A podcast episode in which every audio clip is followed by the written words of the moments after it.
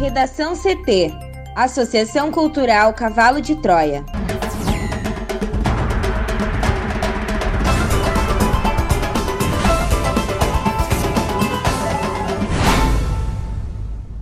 Agora, no Redação CT. Adolescente de 14 anos mata padrasto para defender a mãe em Restinga Seca. Acusado de racismo por Gerson Ramires pode responder a mais de um processo. Chefe da Interpol prevê alta de crimes no transporte de vacinas contra a Covid-19. Países isolam Reino Unido após alta nas contaminações por nova cepa da Covid.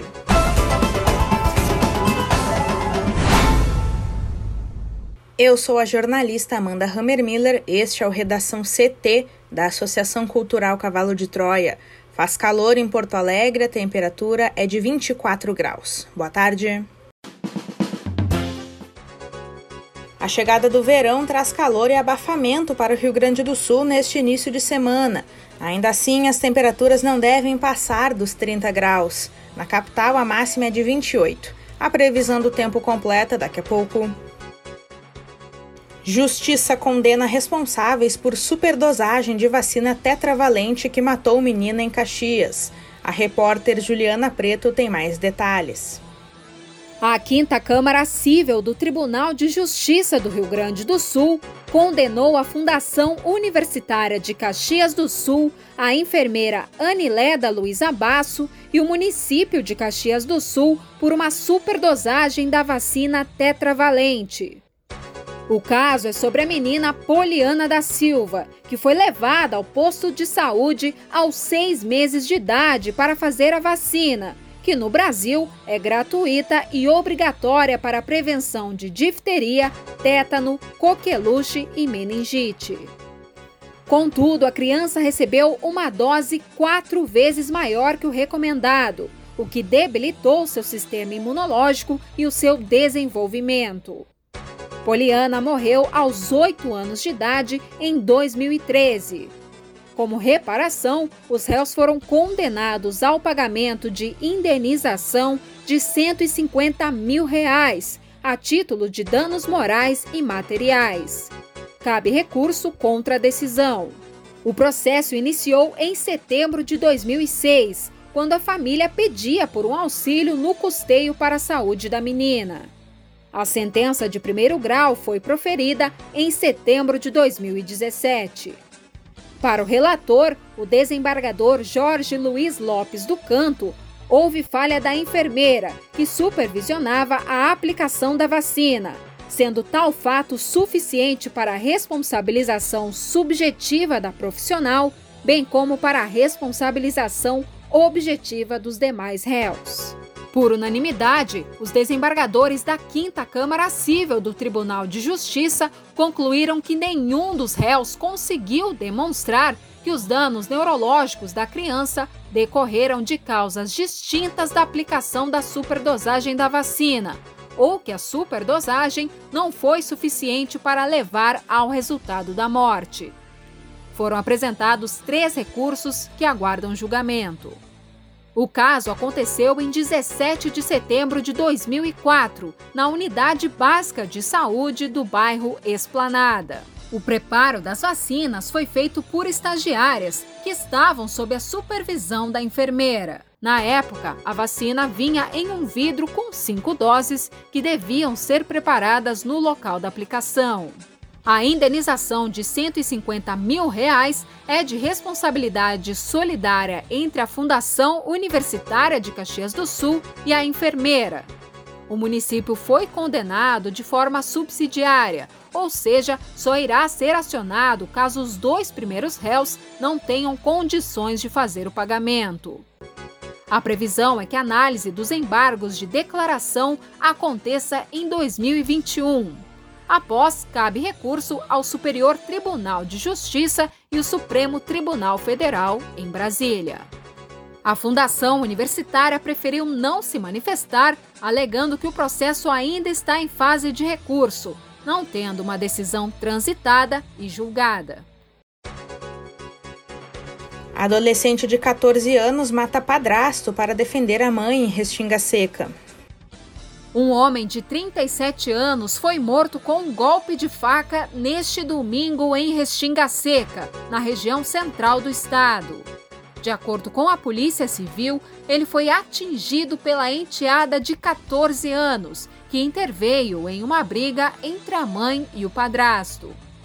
Será instaurado um procedimento de investigação de ato infracional, já que a suspeita é menor de idade de acordo com a delegada Débora Dias, ela não foi apreendida porque agiu em legítima defesa.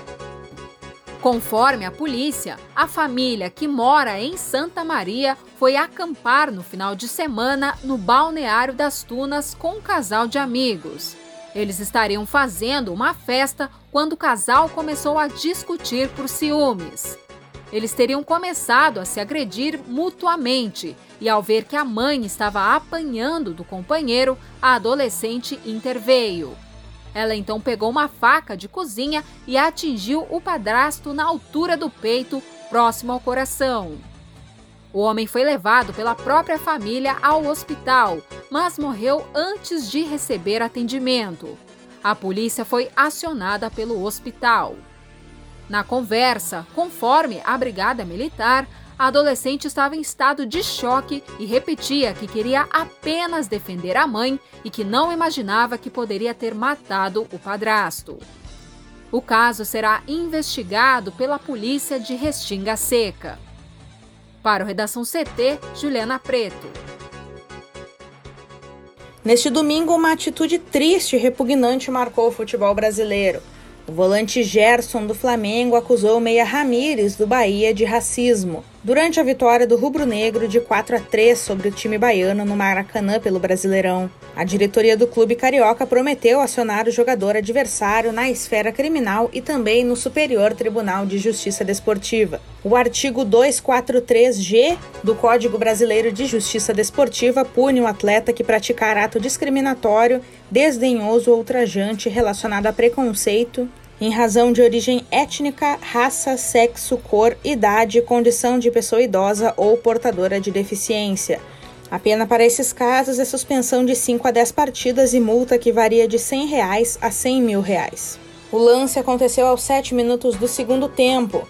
Nas imagens, Gerson aparece descontrolado e peitando Ramires após ouvir algo do adversário.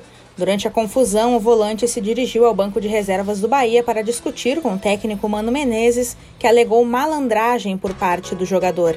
Em entrevista após o jogo, Gerson desabafou, aspas, Tenho vários jogos pelo profissional e nunca vim na imprensa falar nada porque nunca tinha sofrido preconceito nem sido vítima nenhuma vez. O Ramires, quando tomamos acho que o segundo gol, o Bruno fingiu que ia chutar a bola e ele reclamou com o Bruno. Eu fui falar com ele e ele falou assim para mim: Cala a boca, negro. Eu nunca falei nada disso porque nunca sofri, mas isso aí eu não aceito. Fecha aspas. O advogado especialista em direito penal desportivo, Renan Gandolfi, explica que Ramírez também pode responder a um processo criminal pelo crime de injúria racial. Não existe nada que impeça que alguém responda por um fato de campo a um processo criminal e outro processo na justiça desportiva. A injúria qualificada é um crime de ação penal pública condicionada, ou seja, depende de uma representação. Portanto, precisa haver uma denúncia de quem se sentiu ofendido para que o processo seja instaurado. A pena prevista é de reclusão de 1 a 3 anos e multa. Em nota oficial, a Confederação Brasileira de Futebol disse que está solicitando à Procuradoria do STJD a abertura imediata de uma investigação sobre a denúncia de racismo. A entidade afirma que enviará a súmula da partida na qual consta o relato da denúncia feita por Gerson. No documento, o juiz Flávio Rodrigues de Souza relatou o ocorrido, mas contou que a equipe de arbitragem não ouviu Ramires proferindo a frase. Há 10 dias, a partida entre PSG e Istambul Basaksehir também foi marcada por racismo. Os jogadores das duas equipes se retiraram do campo após o quarto árbitro proferir um insulto racista contra o ex-jogador e membro da comissão técnica do clube turco Pierre Webó. No entanto, isso não é uma questão apenas no futebol estrangeiro. Um levantamento feito pelo Observatório do Racismo aponta que de 2014 para 2019 houve um aumento de 235% nos casos de discriminação. Somente no ano passado foram feitas 28 denúncias de racismo no futebol brasileiro. O Rio Grande do Sul é o estado em que o futebol mais presenciou episódios de racismo. De 2014 até o ano passado, o observatório registrou 44 ocorrências entre os gaúchos. 29,7% 10% do total de casos no Brasil. São Paulo ocupa o segundo lugar. Os dois estados responderam por 44,6% dos ataques catalogados no país durante o mesmo período. No caso Gerson, poucas horas depois do jogo, o Bahia anunciou o desligamento do técnico Mano Menezes. O Bahia soltou uma nota afirmando que afastou o atleta Índio Ramírez e que vai apurar o caso. Segundo o Bahia, Ramírez nega a acusação e terá a oportunidade de se defender. A nota ainda diz que o clube entende que é indispensável, imprescindível e fundamental que a voz da vítima seja preponderante em casos dessa natureza. Chefe da Interpol prevê alta de crimes no transporte de vacinas contra a Covid-19. Juliana. O diretor da Interpol, Jürgen Stock, advertiu nesta segunda-feira que haverá um aumento significativo dos crimes durante o translado das doses de vacinas contra o coronavírus, que já começou em alguns países. Conforme o diretor, as autoridades irão monitorar os roubos, os saques de armazéns e ataques durante o transporte dos imunizantes. A declaração de estoque foi horas antes de o órgão regulador do setor de saúde se reunir para autorizar a primeira vacina na União Europeia. Stock também prevê o aumento da corrupção para adquirir o fármaco o mais rápido possível. A vacina dos laboratórios Pfizer e BioNTech já recebeu aprovação de 16 países. Com a autorização da Agência Europeia de Medicamentos, nesta segunda-feira, as vacinações na União Europeia poderão começar nos próximos dias. Na Alemanha, por exemplo, a Polícia Federal ficará encarregada de transportar as vacinas, que serão armazenadas em locais secretos. A Agência de Medicamentos Europeia recomendou na manhã de hoje a concessão de autorização de comercialização condicional para a vacina contra a Covid-19 desenvolvida pela Pfizer em parceria com a BioNTech. Com um parecer positivo, abrem-se as portas para a imunização em massa nos países que fazem parte da União Europeia nos próximos dias. Conforme a agência, o comitê responsável pela análise do produto concluiu em consenso que os dados de segurança, qualidade e eficácia do imunizante eram suficientemente robustos. De acordo com o jornal The New York Times, os primeiros lotes de vacina devem sair ainda na quinta-feira de fábricas em Prus, na Bélgica, e de Mainz, na Alemanha, rumo às capitais europeias. Depois, cada um dos 27 membros do bloco será responsável por distribuir as doses. A expectativa é de que a vacinação comece a partir de 27 de dezembro. A comercialização condicional, conforme a agência, é um mecanismo regulatório que facilita o acesso a medicamentos que atendam às necessidades médicas não atendidas, inclusive em situações de emergência como a atual pandemia. Um dia depois de o Reino Unido anunciar medidas mais duras para conter a transmissão da Covid-19 após uma nova variante do coronavírus, que seria 70% mais transmissível, ser descoberta entre os britânicos, mais países restringiram seus voos ao território britânico e outros dois anunciaram os casos da nova cepa. O Brasil não impôs restrições aos voos com destino ou que chegam do Reino Unido. A Austrália divulgou hoje que detectou casos da nova cepa em dois viajantes. Ambos estão em quarentena e o pico recente de infecções de Sydney não tem relação com este fato, disseram as autoridades. Já a Itália confirmou na noite de ontem o primeiro caso no país da nova cepa, originária no Reino Unido. A paciente é italiana cujo marido retornou recentemente de uma viagem de trabalho à Inglaterra. Moradora de Roma, ela realizou o exame PCR nos últimos dias, provavelmente um drive-thru. A mulher está em isolamento residencial com seu marido, que também foi diagnosticado com um novo coronavírus, mas a presença da mutação originária no Reino Unido ainda não está confirmada oficialmente no caso dele. Ambos estão assintomáticos. O Instituto Lázaro Spallanzani, maior referência em doenças infecciosas na Itália, já iniciou os trabalhos para isolar a sequência genética da nova variante. A Suíça e a Espanha também já encontraram infecções com a nova cepa. Pouco se sabe sobre a variante, mas especialistas disseram que as vacinas atuais devem ser eficientes contra ela. Nações asiáticas como o Japão e a Coreia do Sul disseram que estão monitorando a nova cepa enquanto combatem um pico de infecções em casa. Hong Kong se tornou a primeira cidade da região a proibir voos britânicos na tentativa de conter os números de casos já em crescimento. A Índia anunciou uma suspensão de todos os voos vindos do Reino Unido até o final do ano e disse que todos os passageiros que chegarem de território britânico serão testados ao desembarcarem nos aeroportos. A nova cepa surgida em solo britânico coincide com o aumento de casos em vários países asiáticos que anteriormente contiveram a pandemia com sucesso. A disparada levou a lockdowns e a campanhas de exames mais agressivas. Em Hanover, na Alemanha, 63 passageiros ficaram retidos no aeroporto depois que o país suspendeu a partir da meia-noite de ontem os voos do Reino Unido. Todos foram obrigados a passar por um teste de diagnóstico de Covid-19, organizado por profissionais de saúde que adotaram medidas extremas de segurança e agora aguardam os resultados que devem sair nas próximas horas. O aeroporto instalou camas improvisadas em um terminal para ajudar os passageiros a passarem a noite lá. A situação era similar no aeroporto de Stuttgart, mas com um grupo menor de passageiros procedentes do Reino Unido que foram levados para um centro de diagnóstico. Os passageiros serão autorizados a sair apenas com resultado negativo do exame, mas serão obrigados a permanecer em quarentena. Argentina, Colômbia, Chile e Peru tornaram-se os primeiros países da América a fechar suas fronteiras aéreas contra o Reino Unido. O governo argentino suspendeu os voos de e para a Grã-Bretanha a partir de hoje, no Redação CT, agora a previsão do tempo com Juliana Preto. Temperatura alta e sensação de abafamento não são novidades no verão do Rio Grande do Sul.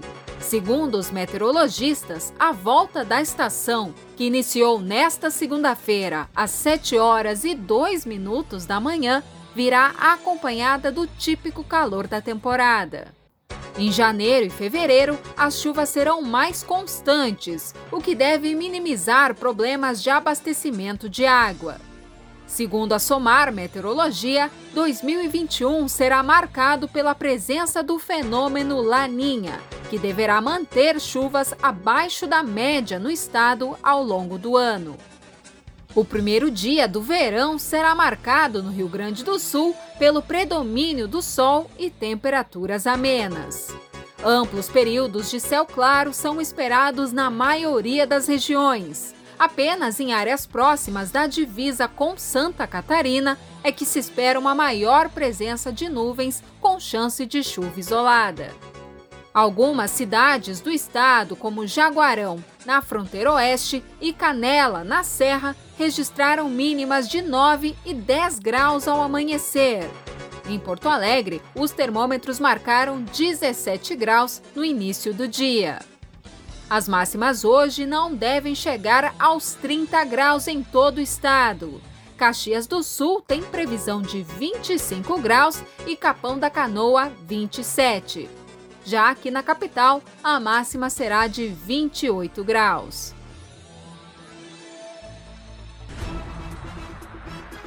Redação CT. Apresentação Amanda Hammermiller. Colaboração Juliana Preto. Uma produção da Associação Cultural Cavalo de Troia com apoio da Fundação Lauro Campos e Marielle Franco. Próxima edição amanhã. Boa tarde.